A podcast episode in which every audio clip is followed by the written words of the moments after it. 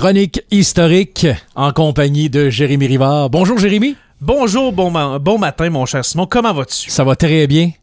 Super. Mi- Mission Saint-Claude 2 aujourd'hui. Oui. On était rendu en 1860. On Environ, avait, oui, euh, installé passée, oui. les bases euh, de la mission Saint-Claude, comment ça avait euh, débuté le tout ici dans le territoire du Témiscamingue qui ne s'appelait pas encore le Témiscamingue à l'époque.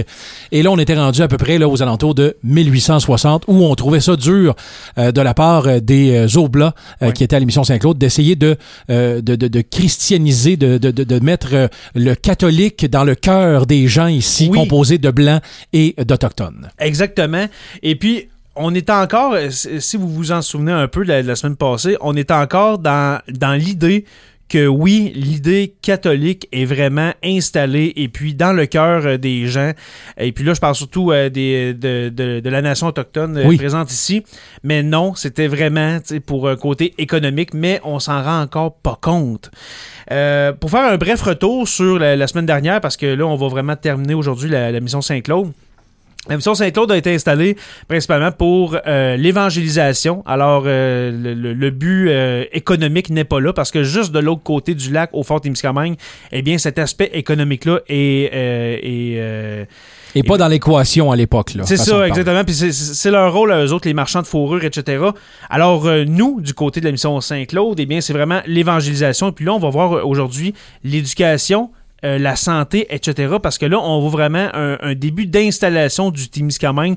Pas moderne, mais euh, le, le début. Mieux, mieux euh, installé euh, que par Exactement. l'avant. Ouais, Exactement. Alors, euh, j'étais rendu en 1863 voilà. ce matin. Un nouvel évêque. Là, on a parlé de, de l'évêque euh, Bourget hein, au, au dernier, au der- au- à la dernière chronique. Mais là, c'est c'est l'évêque de Montréal qui s'appelle euh, cette fois-ci Monseigneur Fabre. Ah, tiens. Alors Fabre, hein, cet Édouard de Fabre. Euh, euh, Fabre, si vous avez suivi la série Les Pays d'en haut, Oui. Hein, c'est, c'est lui, le Monseigneur Fabre avec le curé Labelle. Alors, Monseigneur Fabre va donner son aval pour la reprise complète de la mission Saint-Claude parce que la semaine dernière, je racontais qu'elle est là. euh, elle est en fonction, mais c'est juste un peu d'évangélisation. Il y a une maison, puis c'est tout. Là. Alors, il n'y a rien d'autre. Il y a une croix, une petite maison pour les pères, les pères oblats, et on puis c'est on tout. réussit pas à développer autant qu'on voudrait, là. Exactement.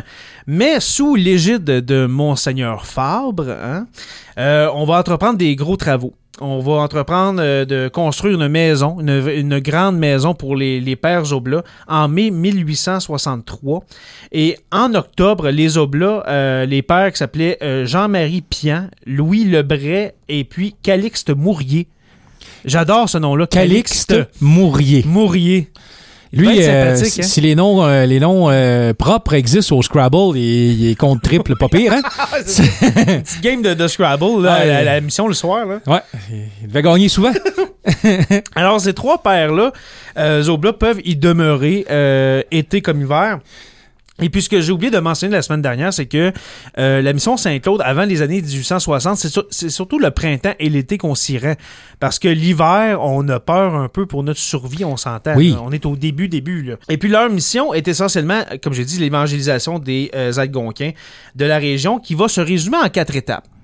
OK, la semaine dernière, j'en ai pas parlé, mais les quatre étapes de l'évangélisation, quelles étaient-elles au juste dans les années C'était- 1860? C'était ma prochaine question. Exactement.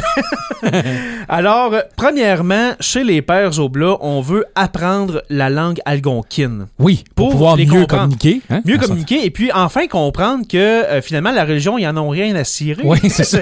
Ils Dans savaient pas encore, mais ils ils, savaient pas ils encore. allaient, ils allaient le comprendre à force de comprendre leur langage. Ils vont l'apprendre très, très durement. Malheureusement. Alors, la première étape, apprentissage de la langue algonquine en région. Ensuite, la fondation d'une école Oui. pour les jeunes algonquins. Hein, voilà. Et puis, on s'entend que l'école, c'était pas euh, comme dans notre temps, maths 436 puis tout ça. Ouais, c'est ça. Hein? Il n'y avait pas de science technologie là, où on apprend à remonter un petit robot en plastique. Là. Oui, ou bien de faire une paire de boxeurs en, Oui. en, en économie familiale. En économie familiale. Alors, la fondation d'une école principalement euh, à vocation religieuse, Mhm.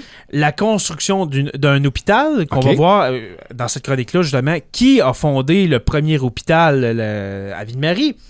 Et puis la, la dernière étape, pour en faire de bons catholiques euh, comme seul le pape les veut, eh bien, d'inciter à la vie sédentaire. Oui, Parce que ici, les Algonquins, eh bien, ils sont nomades. promène. Et alors, on veut leur apprendre la vie sédentaire et puis les bienfaits de cette vie sédentaire, ce qui ne fonctionnera pas, mon cher Simon.